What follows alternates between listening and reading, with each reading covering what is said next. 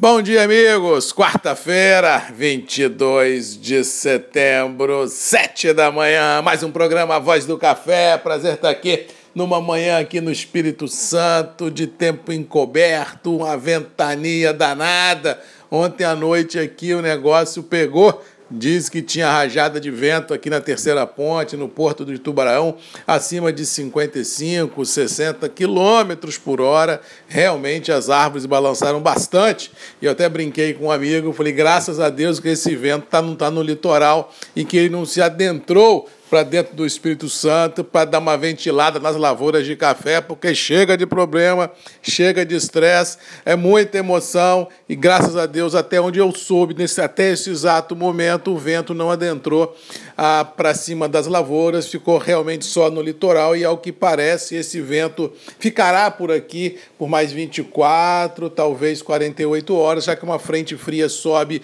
no litoral do Sudeste trazendo chuva. Vamos torcer para que essa chuva realmente venha, que os ventos não tragam problemas no interior e a gente possa dar uma acalmada em todo esse estresse hídrico que tanto campo e cidade vem sofrendo nos últimos meses. Dias de passagem que na virada do mês temos chuva previstas para o sul, sudeste do Brasil, em algumas regiões até com certo volume, tem que ter cuidado porque ao que parece outubro chegará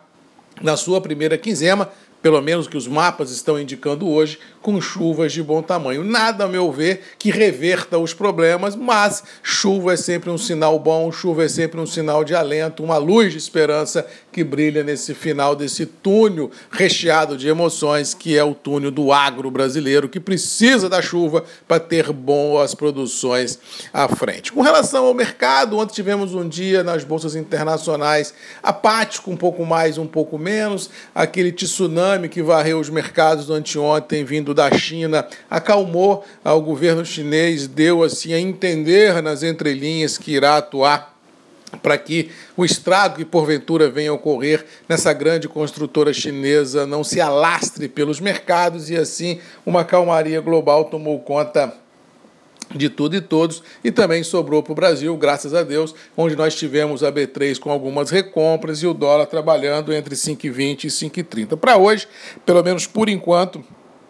pelas notícias que chegam da geopolítica e também de Brasília, na reunião que ocorreu ontem entre o Pacheco, o Lira e o Guedes, tratando dos precatórios, é possível que haja uma luz no fim do túnel fiscalmente dizendo, e assim, pelo menos no curto espaço de tempo, o mercado financeiro ganhou salvo, é claro, um fato novo, uma tranquilidade artificial muito grande para quem sabe consolidar tanto no câmbio quanto na B3 os atuais intervalos mercadológicos. Com relação a café no mercado interno,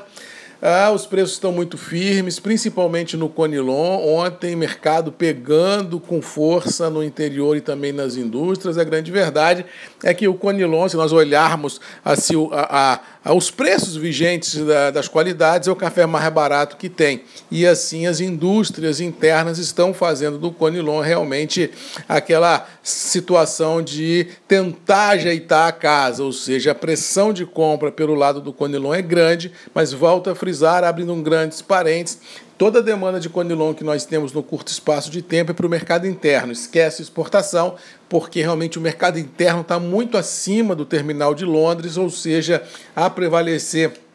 esse atual cenário, os grandes tomadores de conilon serão as indústrias domésticas, nem o solúvel, nem as exportações têm essa força tão grande para comprar conilon nesses atuais níveis de preço de 750, 770, 780, porque não há liquidações no planeta que pagam esses preços. Agora, no mercado interno, as indústrias precisam comprar para entregar os cafés aos consumidores. Se nós analisarmos café duro de 1.100, café Rio de 1.000, 1.050,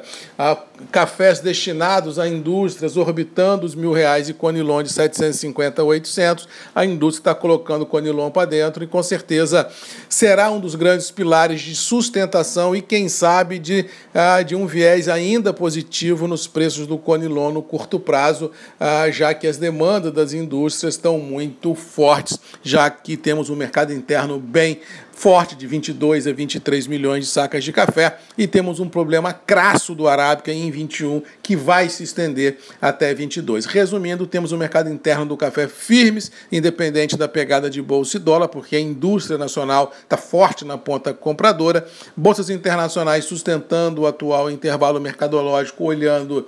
clima e dólar, e mercado financeiro no Brasil, ao que parece, deverá ter um dia mais tranquilo, já que Brasília mandou bons sinais de acordo entre Câmara, Senado e o ministro Paulo Guedes, e na geopolítica não houve assim, nenhum fato contundente, nenhuma hecatombe que faça, que tivesse força suficiente para mudar essa pasmaceira que nós estamos vivenciando. No mais, vamos ficando por aqui, desejando a todos aí uma boa quarta-feira, que Deus nos abençoe, que a frente fria suba, trazendo chuva, trazendo alegria e esperança ao campo e de jeito nenhum trazendo mais estresse, porque de estresse nós do agro estamos até o fio do cabelo. No mais, boa quarta-feira! Um abraço do Marcos Magalhães da Voz do Café. E até amanhã, às sete, comigo aqui, Grupos e Redes MM, ponto de encontro de todos nós. Um abraço e até lá.